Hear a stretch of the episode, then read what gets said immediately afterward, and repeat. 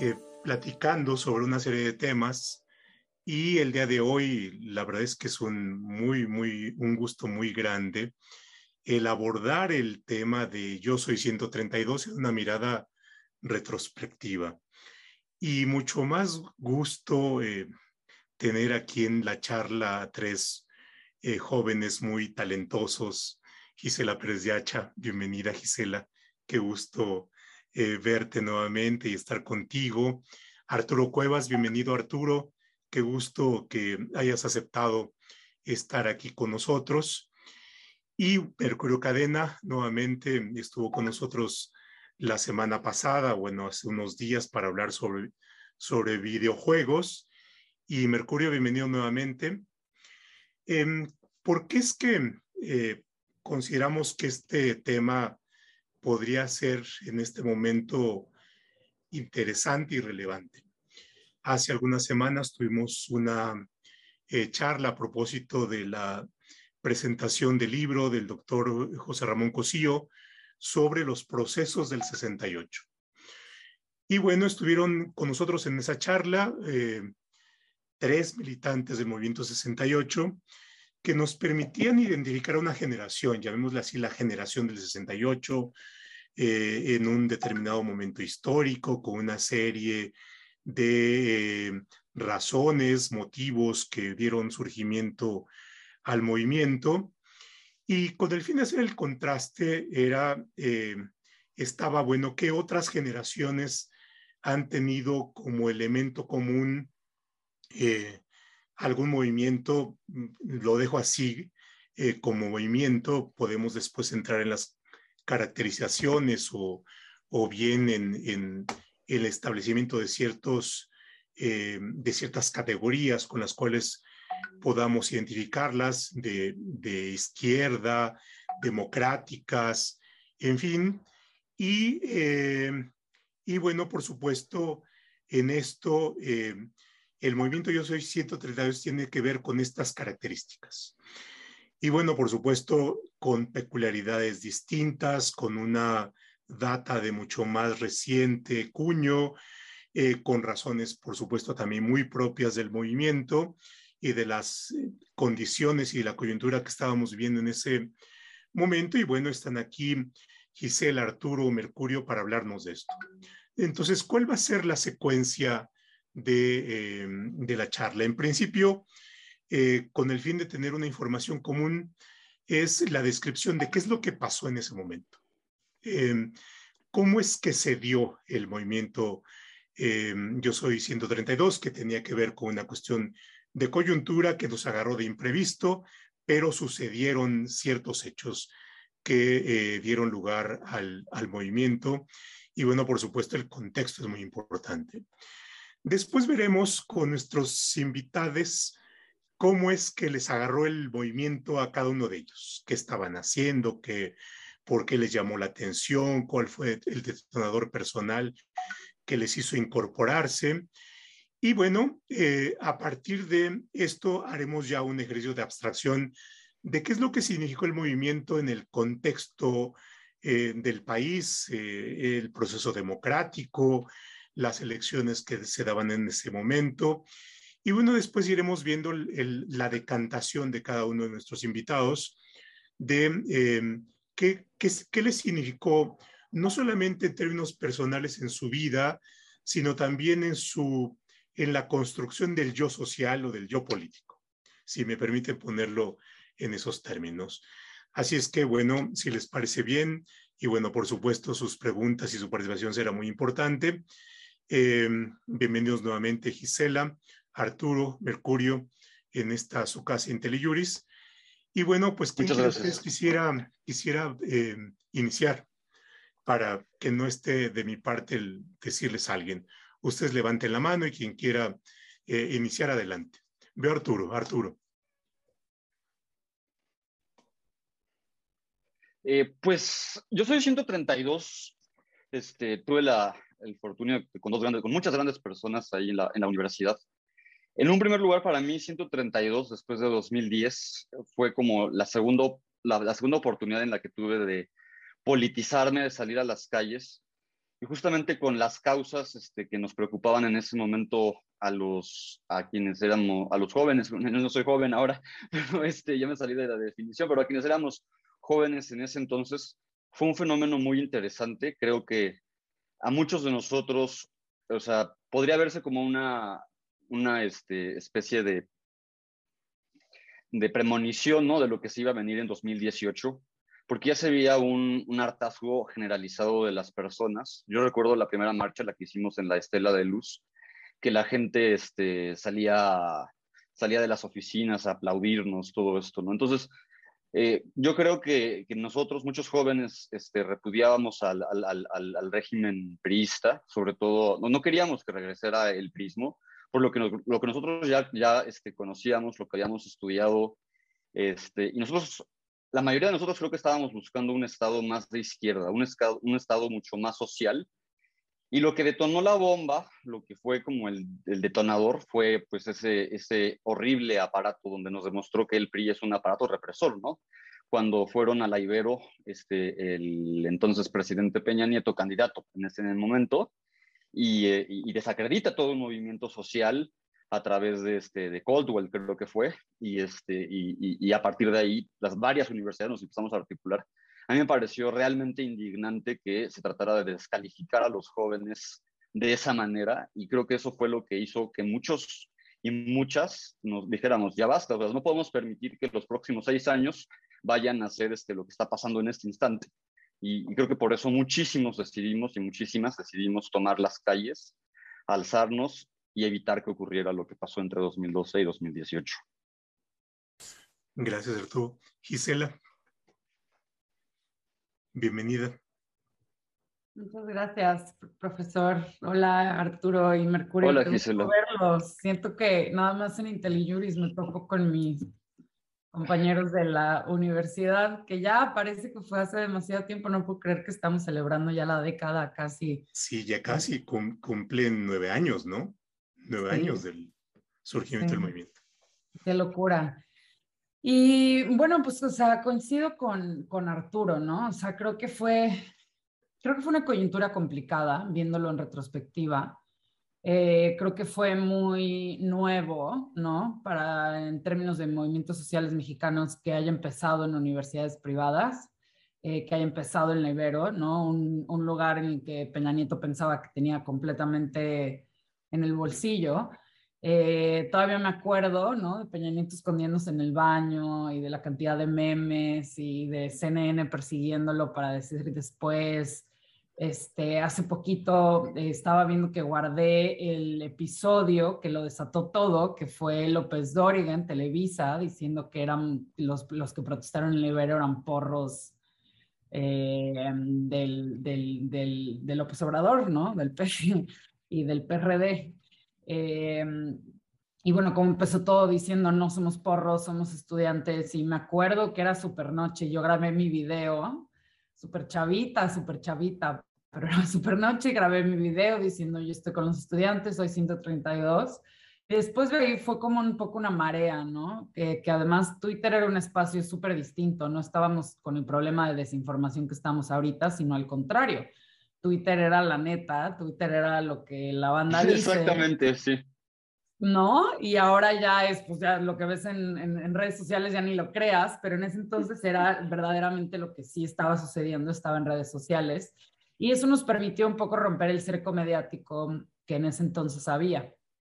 Creo que la generación de usted, profe, creo que nos trató súper mal, la verdad. O sea, creo que como que nos exigían demasiado y pues estaba mucho fuera de nuestro control, ¿no?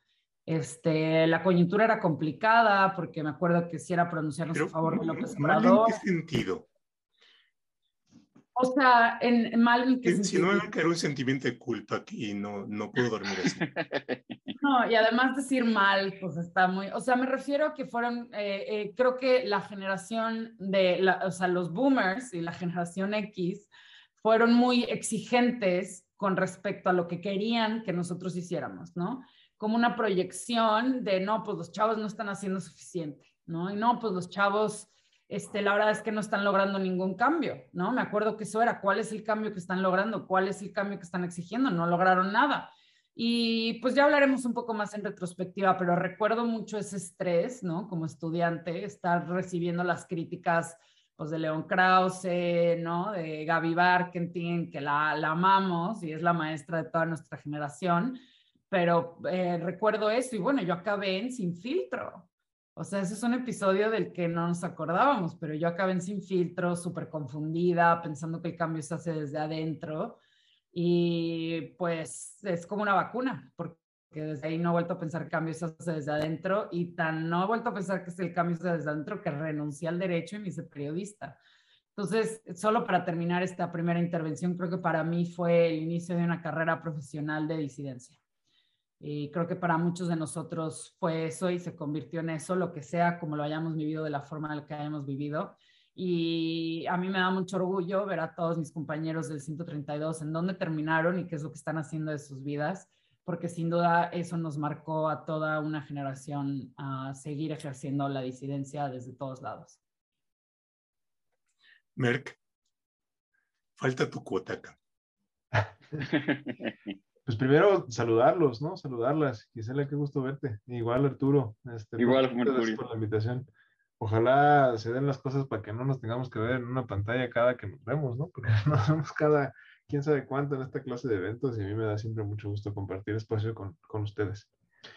Eh, y bueno, pues ya entrados en materia, yo quiero recordar algunas cositas como quizá más anecdóticas, pero ah, la, la, marcha que hicimos hacia, digamos, fue primero el, el, el movimiento al interior de la Ibero.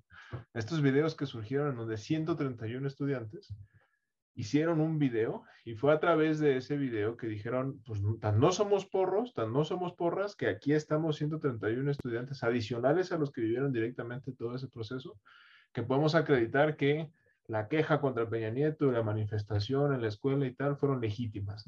Y entonces es que surgen las demás universidades eh, haciendo alusión al, número ya fijado por la Ibero.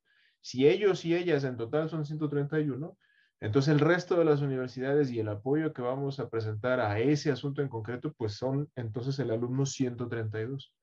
Y entonces yo soy 132, de ahí viene el nombre. Y a mí siempre me pareció muy bonito, ¿no? Este, eso me pareció, sucedió un 11 de mayo 2011, corríjanme si me equivoco. Y, este, y entonces nos llevó más o menos siete días al resto de las universidades, más o menos organizarnos en la primera marcha universitaria. Y el ITAM sale junto con otras universidades, me parece que el 18 de mayo. Que fue la, del, la, la de la suave crema, ¿no? No, esa fue a Televisa, me parece. Es decir, lo único que hicimos en el ITAM fue cruzar periférico. Sí, sí, sí, me acuerdo. que digamos, parece poco, pero en términos de lo que simbólicamente... Pero ahí estaban los tres en eso de Televisa. Pues yo ahí andaba, yo, yo de hecho incluso fui de los que supuestamente fungimos como voceros y voceras de, esa primera, de ese primer arranque.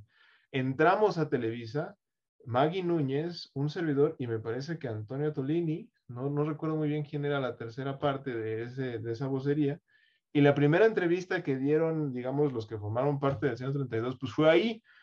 Un montón de cámaras salieron, porque estábamos enfrente de Televisa, nos pidieron una entrevista, entramos, nos entrevistaron y salimos ahí, creo, dando algunos detalles de lo que sucedió. Obviamente ahí la figura estelar pues fue a, Tolini, ¿no? Con todo lo que sabemos, con ese gran discurso que dio y que empezó a forjar este, pues estas habilidades comunicacionales tan, tan conflictivas, pero tan notorias que sabemos que tiene el buen Toño. Eh, pero así fue.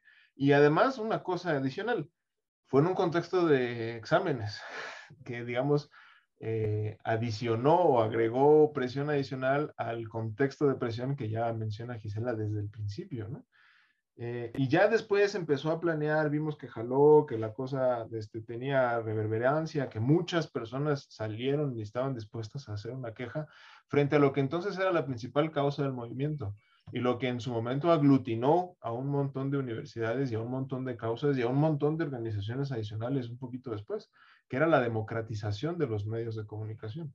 Esa era la principal causa que hizo que tantas personas salieran a la calle, que cuajó también frente a lo que... Y, y de lo que dice Gisela, es decir, lo que dijo López Doriga caló, ¿no? Claro que caló. Y además caló en un sentido muy concreto, eh, y que ya mencionó también Arturo. Esto revela el aparato comunicacional y mediático que utiliza el PRI en ese, en ese contexto para, digamos, imponer a un candidato a través de una especie de control mediático que termina por construir pues, sentido común, hegemonía, de una manera tal que se atenta contra la democracia. No se puede decir que se ejerce libertad en un contexto de control mediático como el actual y pues contra eso vamos, ¿no? Eh, luego voy a retomar esa parte, pero antes me interesa es, ¿cómo los agarró personalmente? Esto es, el ITAM no se caracteriza necesariamente por tener una comunidad eh, que se movilice, eh, en fin, eh, pero ustedes se movilizaron. ¿Cuál, ¿Cuál fue el detonador que los hizo tomar la decisión de Gisela, de Arturo? A ver, vamos, vamos a cruzar la calle, ¿no? Y vamos a hacerlo en bola y vamos a hacerlo con este propósito. Un, poco, si ustedes quieren, de recuerdo personal, ¿no? Gisela, Arturo. Yo trabajaba, trabajaba en un despacho corporativo y estaba súper aburrida y pues fue suficiente para renunciar a mi trabajo, unirme lo que más pudiera al movimiento y, y pues ya después seguí en la ruta de derechos humanos, ONGs, etcétera. Pero lo recuerdo más que nada con emoción y con mucha confusión yo estaba como perpetuamente confundida y era muy, no sé, me siento como un poco resentida contra los boomers, como ayúdenos, ¿no? O sea, me acuerdo que yo decía, ayúdenos, échenos la mano, no nos pueden, no, o sea, yo tenía, pues no sé, 22 años, ¿no? Y mm, lo recuerdo como muy confuso, como lleno de ilusión, pero también muy ingenuo, ¿no? Y en esa ingenuidad, pues yo me, me, recuerdo muy confundida, me recuerdo constantemente confundida. Fue una lección en Realpolitik mexicana. Sin duda, así me recuerdo yo. Sí fue, sí fue, un, sí fue una, una, una, lección en Realpolitik, pero también fue, bueno, en mi, en mi, experiencia propia, a mí lo que más me molestó fue, yo, es, fue viernes el día que fue Peña, ¿no? Yo creo que no tenía, yo no tenía clases, y ver las declaraciones tan, tan, este, a mí lo que me, me, me, me incendió fue, o sea, a mí algo que me molesta mucho, ¿no? De, de, de, los adultos, y creo que voy con el punto de Gisela, ¿no? Es que, que tienden mucho a, a, a juvenear, ¿no? A, a, desacreditar los, los argumentos de personas que tienen 23, 24 años, aunque hay personas que tienen argumentos extraordinarios, ¿no? Entonces, este, creo que cuando Pedro Joaquín Caldwell este, sale y dice esas declaraciones cuando se están subiendo al coche, eso a mí me generó una... No, no sentí que fuera solo contra las, los estudiantes de, de Daibero, fue contra, contra toda la juventud mexicana, contra todas las juventudes mexicanas. Eh, verlo, eh, ese, ese despotismo, ese... Como, como ustedes no tienen derecho a opinar en una democracia, así lo sentí. Y, y, y, viniendo como ya politizado, yo venía depolitizándome desde, desde, desde antes por la estrategia de seguridad este, y marchando y todo. Eso sí, me, me, esas declaraciones de Pedro Joaquín me, parecieron muy lamentables, además este como, como, como cinismo que caracteriza todavía algunos funcionarios del nuevo régimen. Este, pero, pero sí es, o sea, de, de político, ¿no? O sea, como, como ustedes son niños, no tienen nada que opinar, cállense, se subieron al coche y al día siguiente creo que cae lo peor, que, que, fue lo que nos pasó a todos, ¿no? O sea, leer en el Sol de México y en diversos, en diversos este, periódicos, en la gran mayoría de los periódicos y en los noticieros, yo recuerdo muy bien el del Sol de México de éxito de Peña en la Ibero pese a intento de, bo de boicot. E ese, ese, esa, esa imagen cuando la vi, recuerdo, recuerdo, recuerdo la rabia que sentía al interior, ¿no? Y, y, y y dije, tengo que hacer algo. No, es, es, o sea, no puedo, no se puede permitir que se, que se siga con un aparato mediático que, o sea, que está intentando contra, contra la libertad de expresión, contra jóvenes que, se, que están ahí. Después, cuando el movimiento maduró, este video de Peña espiando a los estudiantes que le pasan un expediente, etcétera. Tam, o sea, sí se sentía mucho miedo a veces al interior del movimiento. Yo creo que Gisela también y Mercurio lo recuerdan, que hubo hasta un momento en donde se nos hicieron, le hicieron creo que a Toño Atolini recomendaciones de seguridad, recomendaciones de intervención del celular, este, a varias personas este, se les acercaron y les dijeron, el, este, varias personas nos decían, este, nos decían, está complicado porque si hay un, si el gobierno los está, este, este, está, está, está viendo qué está pasando con Yo Soy 132 y está armando una lista, además, ¿no? Yo, una persona que estudiaba en el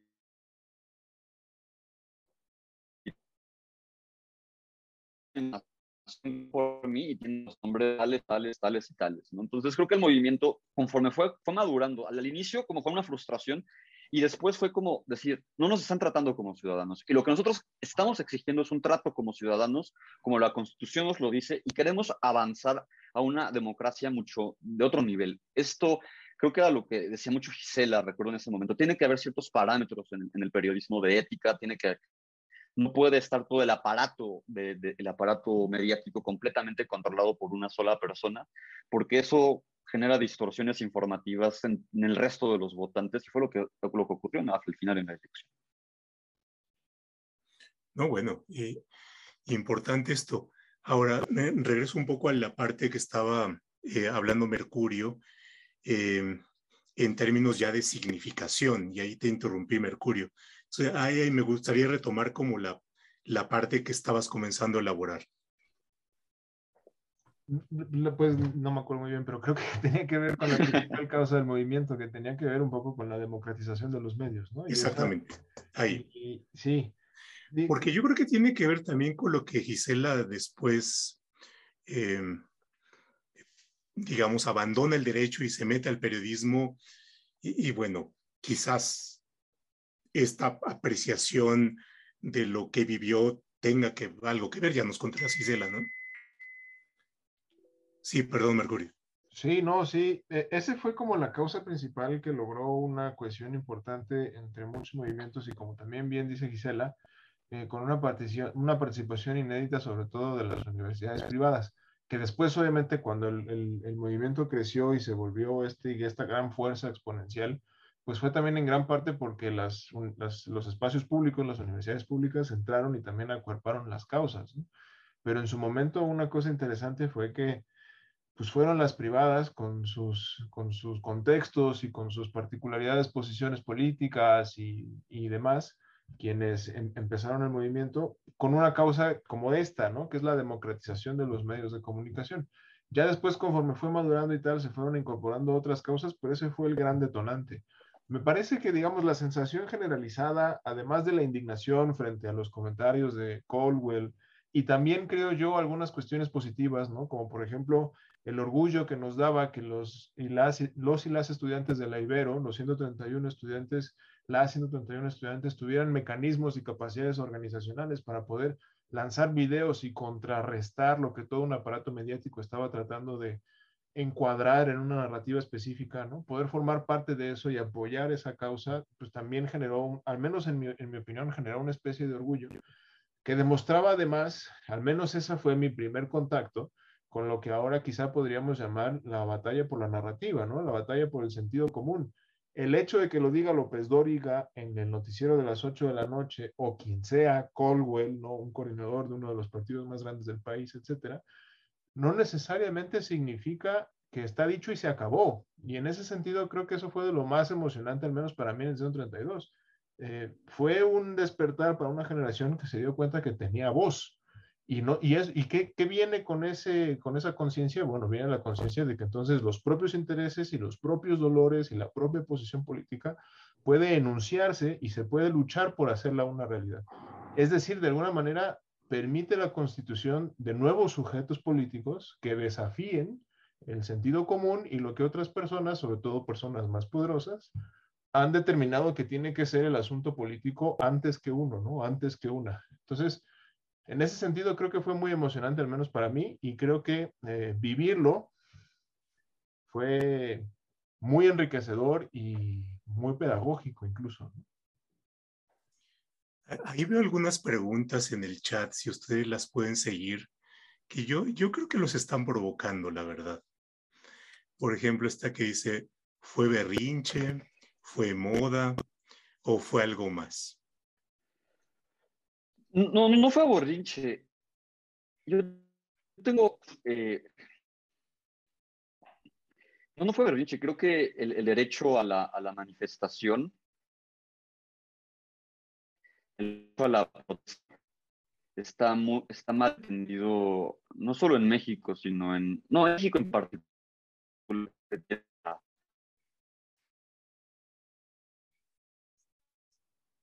Sí, se está... Estoy perdiendo a Arturo, ¿verdad? No sé si ustedes también. Como que se me se congeló. Bueno. Este, pues en lo que quizá Arturo recupera la, la señal, yo algo que podría decir es, eh, creo que este revelador. Este, me parece que un poco eh, estamos acostumbrados y estamos acostumbradas a que una sola persona o una sola, o, o, o, las personas de siempre, de cierta tradición, digan cómo tienen que ser las cosas, ¿no? Tengan la posibilidad de enunciar, de nombrar cómo son las cosas, cómo son los dolores, cuáles son los problemas, etcétera, etcétera. Entonces, cuando alguien llega y, trata de poner otra voz, de poner otra opinión, de poner otros intereses de otra perspectiva en la mesa, pues siempre genera cierta incomodidad, ¿no? No me parece, por ejemplo, casual que José Arturo mencione o sugiera que fue solo un berrinche. De hecho, me parece que está muy relacionado con la clase de arranques que vivimos generacionalmente y a los que se hace referencia a Gisela. Cuando una generación, digamos, que está aprendiendo a hacer política y a poner sus intereses en la mesa, levanta la voz y plantea alternativas a cómo son las cosas, pues es normal que quienes tienen el poder y quienes están acostumbrados y, acostumbradas a determinar cuál es la voz cantante y cómo se hacen las cosas, interprete lo que otra persona ahora está empezando a mencionar como una especie de berrinche. claro que es una subversión y por supuesto que incomoda, pero berrinche más bien es una disputa por el sentido común. Y eso me parece es una, una protesta. Claro. Lo que yo quería mencionar es que en nuestro país, por alguna, alguna razón, este, quizá estructural, mm, donde van, va mal entendido el sentido a la nuestros derechos, nuestros derechos consumidores, etcétera, ¿no? Eh, he visto, por ejemplo, cuando uno va eh, a, muchos lugares este, platicando con la gente, este, es que López Obrador me cae muy mal, por ejemplo, ¿no? Y, yo le digo a esas personas, ¿por qué no vas y te quejas y te manifiestas? No, no sirve de nada. el, derecho, como que hay una, hay una tendencia a que el derecho humano a la protesta se, se es un derecho humano que no ha esta relevancia como el de la protesta, ¿no? donde cada vez que hay una manifestación este, incendian medio París este, y no pasa, este, no hay una reacción como acabando el mundo.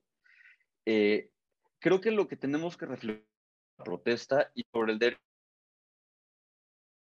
que piensa distinto a, disentir. En ese momento, eh, quizás eh, yo me identifico con la izquierda y muchas cosas quizás de la izquierda se, se identifican como berrinche.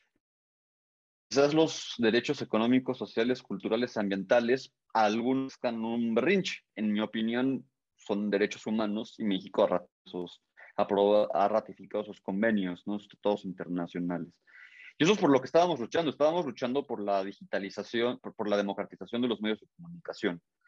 Si tiene con resultados concretos en esa área o no, es independiente. Porque hay muchas, no, no, no, solo es unifactorial y tampoco es uni, uni, da un solo resultado. Por ejemplo, en Gisela le, le generó una reflexión sobre cómo debe ser la política y cómo ella entiende la política.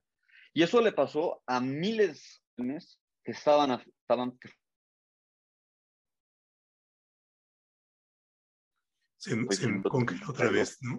Eso fue lo que le pasó. Reflexionaron y pensaron de una nueva manera la política. Perdón, reflexionaron y pensaron de una nueva manera la política. Creo que eso fue lo más importante. E incluso creo que no se menciona mucho y se tiende a olvidar que yo soy 132. Fuimos nosotros este, quienes organizamos el primer debate presidencial ciudadano de la historia. Sí, claro, es muy este, importante. Eh, fuimos quienes organizamos el primer debate estuvo, estuvieron todos los candidatos presidenciales, excepto Enrique Peña, Nieto, quien se negó a asistir al debate porque el debate era un debate que nosotros buscábamos como jóvenes de democratización, un debate que fuera auténticamente un debate, no, no, no, no las cosas que teníamos en 2012, que eran monólogos aburridísimos, donde el electorado no se informaba en absoluto. Nosotros diseñamos con todos nuestros compañeros e incluso yo recuerdo, se notariaron todas las preguntas, se enviaron las preguntas que, enviaron los, los, jóvenes, un notario público estuvo presente para hacer ese debate y yo creo que eso es un resultado muy tangible, que la sociedad civil haya organizado un debate, un, un debate y que eso haya dado paso para que seis años después la gente ya diera y nos empezáramos a despertar de que el sistema de debates presidenciales en México era una porquería, continúa, todavía le falta mucho para enriquecer la democracia. Creo que sí podemos ir avanzando en esos términos. Y sobre todo, en donde todas de esas generaciones, creo, creo que eso es lo más importante. Hacia dónde se fueron, las lecciones que tomamos, muchos de nosotros. A mí me y ahorita como mis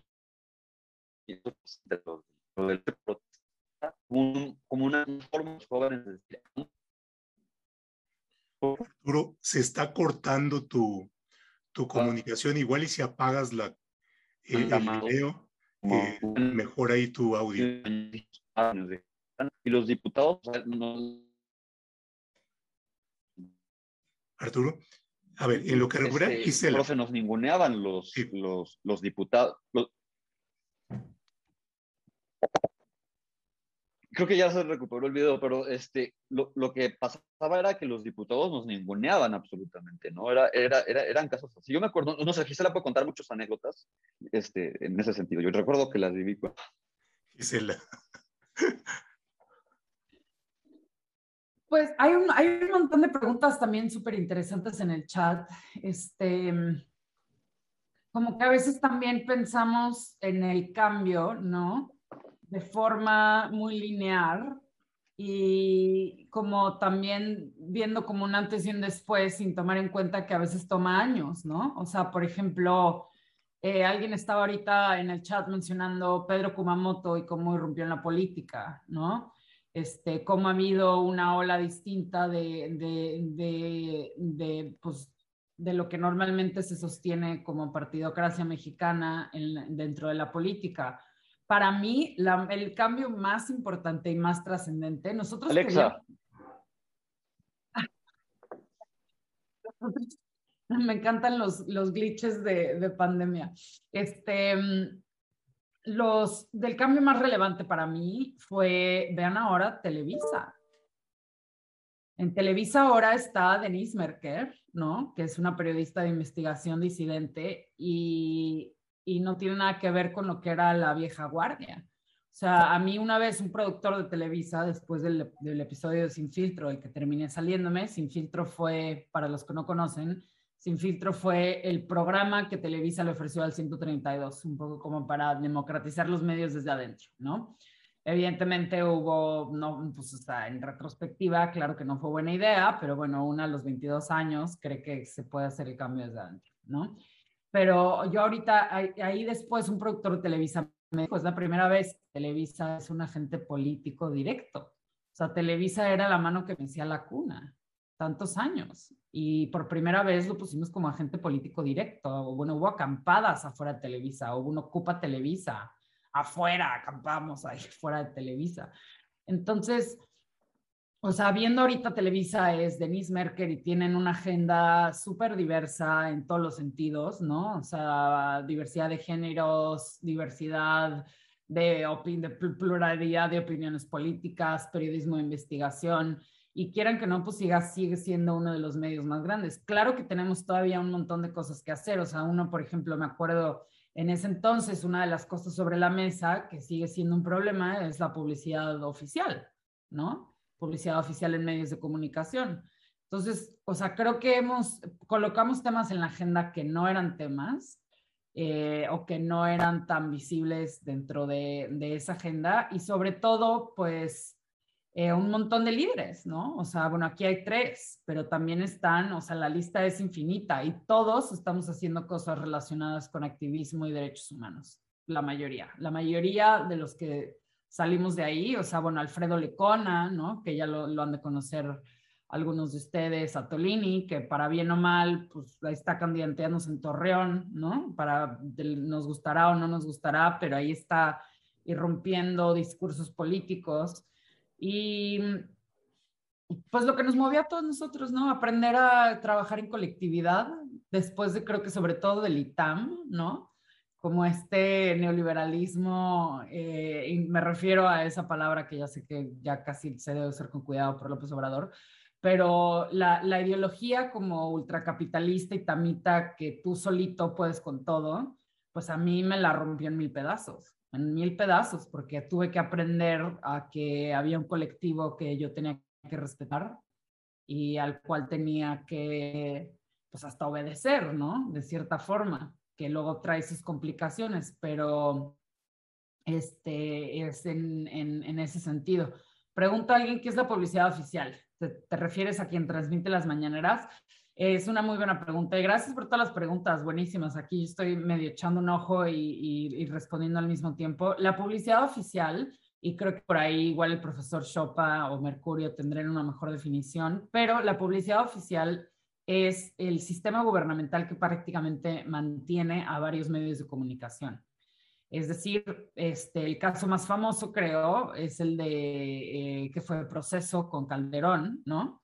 Este, que cuando tú como medio de comunicación dependes en gran medida de que el gobierno te dé dinero, te compre publicidad en tu revista, el gobierno mismo te compre publicidad, si dependes de eso, pues se vuelve un mecanismo de censura porque no puedes reportear y publicar las cosas que normalmente publicarías porque dependes del dinero del gobierno, ¿no? Entonces es un poco conflicto de interés.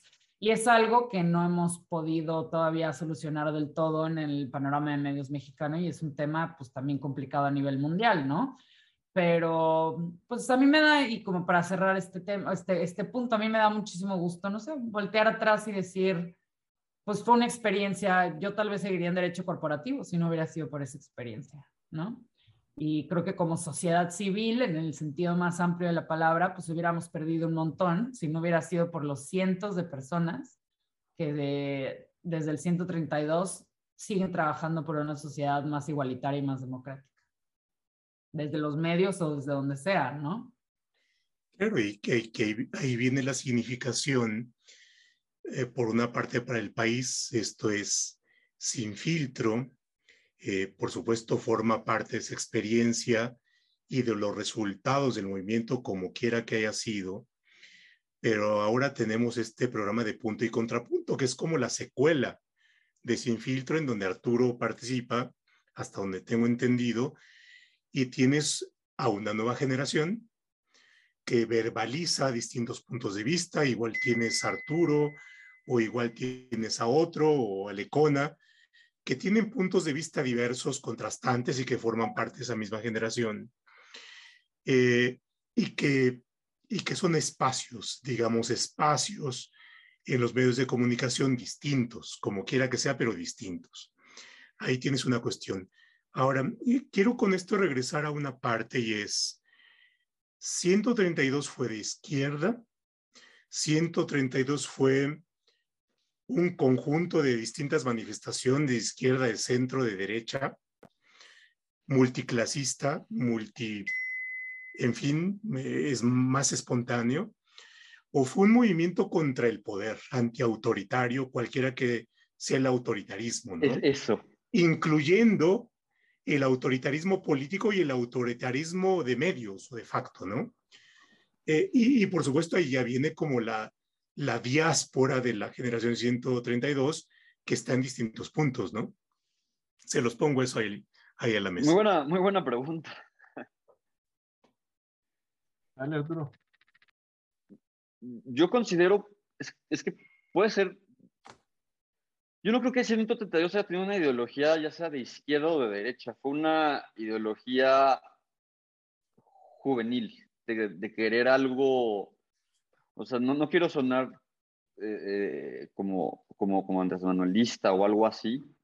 O sea, pero la gente, o sea, yo, yo recuerdo en, los patios de, de, de, la universidad del este, a gente de todos, de tanto de izquierda como de derecha, estar escribiendo los carteles este, de 132, yo lo recuerdo muy bien. El movimiento, conforme fue madurando, sí considero que se fue, se fue, se fue, haciendo, se fue recorriendo hacia la izquierda, pero en su inicio hubo gente de, de todo y sí hubo una gran, un gran rechazo de, muchísimos jóvenes. Yo recuerdo la, cuando, cuando entré a la, a la, biblioteca del ITAM, todo el mundo estaba este, este, haciendo de, todas las de todas las clases sociales, este, de, todo, de todos los eh, contextos socioeconómicos este, y de izquierda o de derecha estaban redactando carteles, porque al, inicio fue una auténtica, yo creo, llamada de los jóvenes de queremos ya los jóvenes, o sea, la nueva generación quiere ya ser tomada en serio, como lo decía en mi, interior, en mi intervención anterior, pero también ya queremos un país en donde se respeten las libertades, ¿no? O sea, somos estudiantes de derecho y, y, los derechos humanos, ahorita estoy tomando, por ejemplo, no sé, estoy tomando derecho constitucional 3, son de derechos humanos, y todo esto que me están enseñando que es increíble y me estudian derecho comparado y todo, y veo a México y no se me permite hacer todas estas situaciones o, también en ciencia política ver todo cómo pueden existir todas estas expresiones políticas, creo que sí fue un momento de decir, ¿sabes qué? Sí queremos algo distinto para nuestro país. Quizá no lo mismo y no de la misma manera, pero sí fue un, movimiento contra el poder desde diversas formas. Y por eso fue un movimiento que aglutinó y, fue muy controversial al final el, movimiento. Yo, yo lo considero así. O fue de que queremos nosotros ya tener voz en nuestro país, queremos acabar con estos viejos vicios, porque hay, gente también que al inicio era de derecha, o sea, este, y, y si fue madurando, si se fue recorriendo hacia la izquierda, lo, se debe reconocer, pero, pero sí fue, al inicio fue un movimiento de contra el poder, contra el poder en absoluto, o sea, contra el poder. Fue una democratización, fue como lo mencionaba Mercurio y como lo menciona Giselle. Mercurio yo creo que depende cómo definamos izquierda, profe. Y pues ahí nos metemos en un tema bien espinoso, este, del cual no, en el cual no voy a profundizar, porque seguramente no es el tema de la conversación. Pero, por ejemplo, uno de los puntos que tradicionalmente a veces algunos, algunas, mencionan como una característica definitoria de la izquierda es que también suele ser eh, pues una postura política que va en contra de la jerarquía ilegítima. Algunos, algunas compañeras incluso dirían que se va en contra de toda forma de jerarquía. Ahí ya empezamos a hablar de ciertos matices, incluso al interior de la izquierda misma. Entonces, si asumimos que eso suele ser uno de los componentes principales de la izquierda, pues entonces creo que sí fue un movimiento de izquierdas incluso desde el principio, ¿no? Eh, a pesar de la diversidad ideológica que había en otro tipo de temas, pero en la medida en que esa, si se me permite, digamos, la, la petición de principio, sobre lo que acabo de mencionar de la lucha contra las jerarquías ilegítimas la consideramos como un punto esencial de la izquierda, pues entonces casi innegablemente es un o fue un movimiento de izquierdas. Yo incluso me atrevería a decir una cosa adicional, no importa tanto. a mí me parece que lo más importante del 132 es que fue un movimiento democratizador, populizador de alguna manera, porque permitió la, la repolitización de una sociedad que estaba ya acostumbrada a que las cosas eran como son, punto sobre todo después de 30 años de cierta hegemonía de muchos, que tenía muchas expresiones y muchas instancias de concreción y de encarnación incluso, en el que eh, cuestionar el sentido común se volvió casi imposible, no solamente en los medios de comunicación tradicionales, sino prácticamente en el espacio público. Entonces, en ese sentido yo creo que fue un movimiento que vino a simbrar un statu quo demasiado tranquilo, demasiado cómodo, en las ideas compartidas, que empezó a generar justo cosas como las que vemos acá en el chat, ¿no? Gente que no está de acuerdo y que está dispuesta a debatir y a plantear distintos puntos de vista y a participar en esta construcción colectiva del sentido común de una manera mucho más democrática, sin suponer a priori que algunas personas tienen más legitimidad que otras para poder decir cómo son las cosas. Eso me parece que fue lo más importante del movimiento. Gise. Hay una, hay una, estaba pensando ahorita con lo que dijo Mercurio, este, hay una académica turca que se llama eh, Zeynep, Tufeki, ahorita pongo su libro en el chat, que escribió un libro sobre los movimientos sociales eh, de esa época, porque además vale la pena recordar que no fuimos los únicos, la primavera árabe fue también muy parecida, ¿no? Fue a partir de Twitter, este, pues empezó por ejemplo, el ejército sirio, eh, los desertores del ejército sirio desertaron de exactamente la misma manera que el 132, mostrando sus credenciales, que el 131, perdón, mostrando sus credenciales y su número de, pues, que eran parte de, los militares y, desertaron en ese, en ese momento para crear una fuerza distinta. Eh, entonces creo que no, de lo que hablas en Tufeki, de estos movimientos de esta época, son de las redes de solidaridad que se, que, se, que se tejen en movimientos así. Y yo recuerdo, por ejemplo, cuando fue el sismo del 19 de septiembre de 2017, eh, los chilangos y chilangas por acá viéndonos lo recordarán más que bien, porque creo que todos estamos todavía con estrés post-trauma de ese sismo. Eh, definitivamente la primera vez en la vida que yo pensé que me iba a morir. Em, terrible. Y fueron esas redes de solidaridad del 132 que se reactivaron para crear lo que fue verificado 19S, que fue usar las redes, usar las redes sociales, usar las redes sociales, las redes personales para verificar dónde estaban los lugares de desastre, para ver qué había pasado con los edificios y tratar de salvar y rescatar a la gente lo más pronto posible. Y pues le ganamos al gobierno, obviamente, porque me acuerdo perfecto, estaban los del CISEN imprimiendo memos en Word y pasándolo de mano en mano, ¿no? Y nosotros verificando cosas en Twitter, con WhatsApp, con Instagram. Pues es otra generación, ¿no? Y creo que también marca una forma distinta de hacer política, que fue mucho más de nuestra generación, que es esta cosa de hacer política a través de las redes sociales y vean ahora al gobernador y la gobernadora de Nuevo León. Claro, ¿no? ¿no? O sea, ¿dónde terminan como un poco esas narrativas? Pero para mí lo que más prevalece, además del cambio monumental que fue Televisa, eh, son las redes de solidaridad entre nosotros. O sea, las redes que, para bien o mal, estuvimos en las trincheras, juntos y juntas, y todos los proyectos que han salido a partir de ahí. Y puedo mencionar un montón, ¿no? O sea, Verificado 19S fue uno más que logró salvar vidas concretas.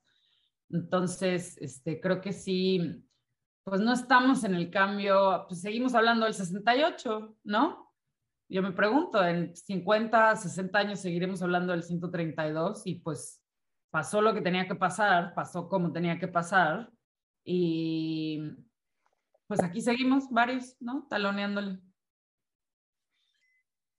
¿Dónde están ahora? Gisela. Va, es como el punto y seguido, el punto y aparte de, de lo que acabas de decir. Yo estoy en California. Este, me gané una beca Fulbright.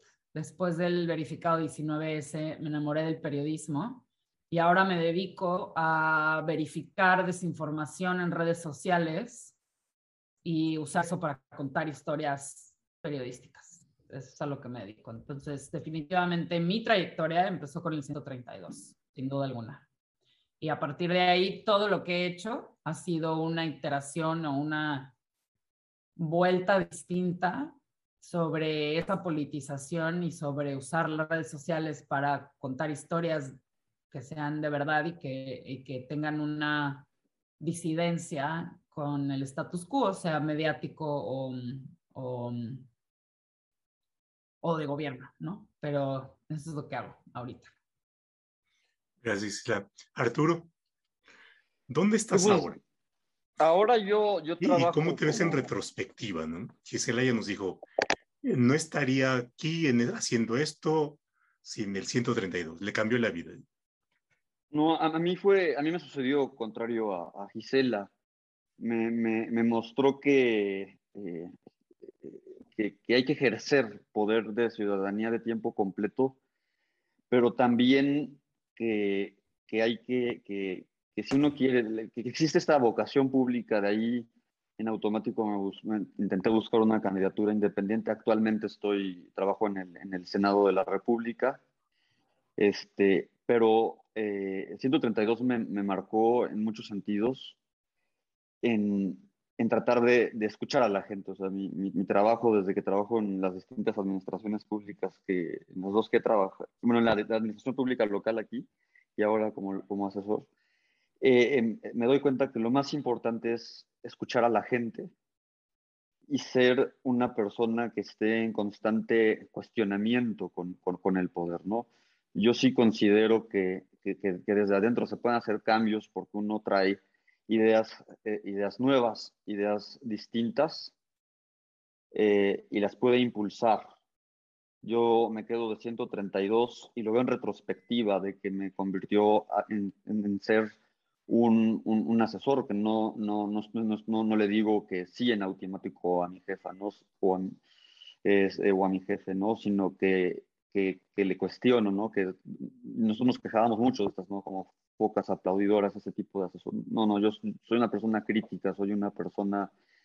Lo que, o sea, eso, eso me dejó 132, me dejó eh, politizarme posteriormente en, en, este, en el caso Ayotzinapa y seguirlo y sensibilizarme sensibilizarme con las causas sociales. Entonces, sí es, es y, y, ver ahora estar, este, en, estar, este, se siente muy extraño, ¿no? Este, sé que van a llevar todas las críticas ahorita, ¿no? Pero este, se siente muy extraño después de que en 2012, pues uno estaba en contra de un movimiento, estaba, pues estaba en contra de ser cierto personaje y estaba pues una, en una desventaja completamente. Ahora pasar a ser este, decir que estás pues, en, el en el gobierno o en el legislativo con la mayoría, sí, sí, en retrospectiva, pues te hace preguntarte muchas cosas, ¿no? O sea, ¿qué hubiera pasado si no hubiera estado 132? ¿Qué implicaciones tiene esto? Y creo que sí es, es momento de que las nuevas generaciones recuerden y se, se vuelvan a, a, politizar de la manera en que se hizo en ese momento, que era de una manera muy informada. Ahora la, la, la política este, es la política del Facebook, la política del like, ya no es la de, y del fab y del retweet, ya no es la política de la discusión, de la, del intercambio de ideas, nada más es de, la, de ver quién puede ser más, este, más este, recalcitrante, ¿no? Entonces, creo que lo que mejor de 132 fue, fue el debate, fue la deliberación democrática, que era lo que nosotros queríamos, y reflexionar al interior de nosotros todo eso, ¿no? A mí me, dejó mucha sensibilidad social, muchos compañeros y en retrospectiva creo que fue un gran acierto participar y, este, y los jóvenes este, que están ahorita, este, si no les parece la administración actual, eh, eh, tienen el derecho y, y, politícense, eso es lo más importante, no se dejen ir por, la, por el aparato mediático, sino hay que tener siempre un aparato autocrítico e intercambiar ideas. Y eh, creo que eso es lo que veo en retrospectiva. Eso es lo que veo en retrospectiva, ¿no? Y no me gustaría que se olvidara 132, sino que esas nuevas generaciones que están llegando a la universidad retomaran estos papeles protagónicos. Bueno, pues a mí me parece que la, herencia del 132 se parece mucho a la herencia del 68. Sé que esto genera muchas resistencias, sobre todo por parte de quienes estuvieron en el 68, pero a mí me parece un sinsentido poner a competir a los movimientos. A mí me parece más bien que aprendimos mucho de las personas del 68 y hemos intentado eh, tomar o intentamos en su momento pues retomar esta batuta de rebeldía de alguna manera para en nuestro contexto, que claramente no es el mismo que el del 68, pues seguir, digamos, por esta pugna por un mundo más justo, ¿no? Eh, un, eh, en particular en, en términos de, del ITAM, pues me parece que esto nos permitió en lo más concreto reinterpretar de una manera muy, muy profunda lo que significa luchar por una sociedad más libre, más próspera y más justa, que es el lema de la institución. El, sentido cambia por completo después de un movimiento como el 132. De, después de haberlo entendido con claves, eh, pues como mencionaba Gisela, de ultraderecha, pues ahora se empiezan a entender con un sentido mucho más orientado hacia el estado de bienestar, y hacia el apoyo de este gran proyecto completamente imposible, pero que siempre vale la pena dedicarle la vida, que es la construcción de sociedad, de vida en común. Y yo en ese sentido creo que también he tenido una evolución distinta a la de Gisela. A mí me parece que sí hay que dar la lucha al interior. Me parece incluso que mi historia puede eh, dar cuenta de, lo, de cierta madurez política, ¿no? en, en el sentido de que más allá de si se está a favor o en contra del poder, últimamente de lo que se trata, en mi opinión, es de aglutinar la suficiente cantidad de fuerza social para construir sujetos políticos que sean históricamente relevantes y que tengan la posibilidad de cambiar las cosas, de construir una mejor sociedad, de garantizar que todas y todos tengamos pues una vida más digna en la medida de lo posible. De eso se trata la política. Sí es conflicto, sí es confrontación, pero también se trata de aglutinar fuerzas y de hacerlas crecer para poder transformar la realidad y no solamente quedarse, digamos, en ciertas herramientas. Eh, por ejemplo, las redes sociales a mí me parece que son una herramienta fundamental que no termina por sustituir la construcción de sujetos políticos que son necesarios para transformar la realidad, sobre todo si además se congenia con una postura ideológico-democrática. Porque entonces de lo que se trata además no solamente es de transformar la realidad en función de lo que uno tiene en la cabeza, se trata de transformar la realidad en función de lo que más le conviene a esa entidad que se nos olvidó durante mucho tiempo, que es una entidad soberana, que es el pueblo. Entonces, en ese sentido, es además una lucha por darle voz a quienes tradicionalmente no tienen voz, de poner a su disposición todos los recursos y lo que uno es y las bendiciones incluso y la historia personal para poder eh, garantizar que cada vez más personas puedan participar en la determinación de esto que es colectivo, en la determinación de lo que es público, y no solamente unas cuantas personas privilegiadas, como lamentablemente estamos acostumbrados a hacerlo en México. Yo estoy convencido de que México el sistema de castas no está del todo derogado, y tenemos castas tanto de izquierdas y derechas que se abrogan así o, que se imputan a sí mismas el derecho de determinar cuál es el destino del país. Si uno en serio es demócrata, uno tiene que ir en contra de esos impulsos y tratar más bien de ampliar cada vez más la cantidad de personas y los medios que tienen a su disposición para determinar esto que es colectivo. Entonces, en ese sentido, ese primer impulso democrático a mí me lo dio el 132. Gracias, Merck. Estamos ya en la vía final de, del tiempo, pero nos da, no, nos da para una última reflexión. Si quieren ustedes retomar alguna de las preguntas del chat, en fin, eh, eh, con eso, y con eso cerraríamos. Gisela, una última reflexión de tu parte. Bueno, aquí yo todavía creo en el poder de las redes sociales.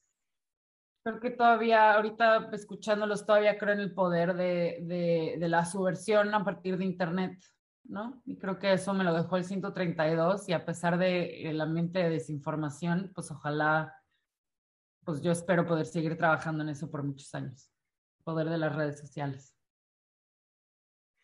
Muchas gracias, Isela. Arturo. Yo considero que, que lo más importante de la reflexión es el politizarse, pero no politizarse, como lo dije en la, en la, en la cultura del like, ¿no? sino más bien en la cultura de la deliberación democrática. Ahorita es abucheos y aplausos, nada más, ¿no? es, hay que avanzar en la, en la forma en la que deliberamos en nuestro país. Y aquí, leyendo varias preguntas, por ejemplo, veo una donde, donde mencionan que 132, muchos de nosotros, este, desde nuestra cuna de seda, hablando del privilegio, sí, muchos de nosotros somos personas y yo no tengo pelos en la lengua para decir que muchos de nosotros somos o fuimos privilegiados. Y muchas amigas feministas, muchos amigos muy importantes que conocí en 132 me ayudaron, me, han, ayudado y me están ayudando en un proceso de deconstrucción social este, y eh, muy importante. Eh, y muchas personas, y, sobre todo considero que cuando se tiene el, privilegio, tenemos la obligación de ponerlo y de, de al servicio del, del pueblo porque mucho de eso ¿no? deviene de un sistema económico que yo considero injusto. ¿no? Entonces sí es este, en ese sentido, o sea, si, si me acusan de privilegiado, sí, sí lo soy, pero hay que poner el privilegio en, en, en la, en, la, la balanza siempre, ¿no? Y de construirnos. ¿Qué cambió?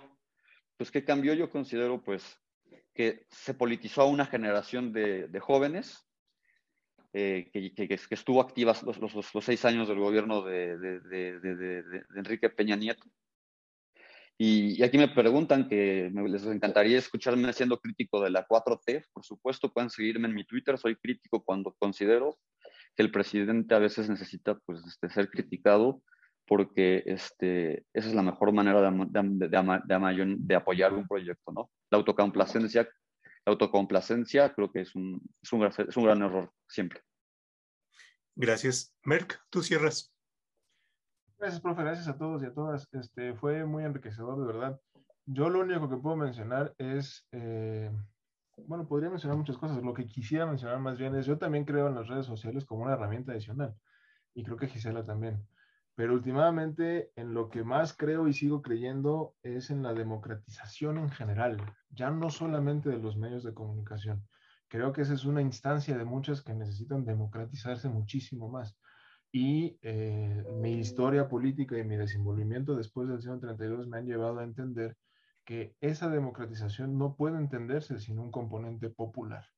Y en ese sentido es que ahora oriento mis esfuerzos en construirle a esta entidad siempre dispersa, siempre complicada, pero a la que nunca debemos renunciar, que es el pueblo, mejores instancias y más herramientas para poder hacer exactamente lo que nosotras y nosotros hicimos en su momento, que es poder recuperar nuestra voz, decir nuestros dolores y plantear seriamente un nuevo mundo en el que todas y todos vivamos, cuando menos, un poquito mejor.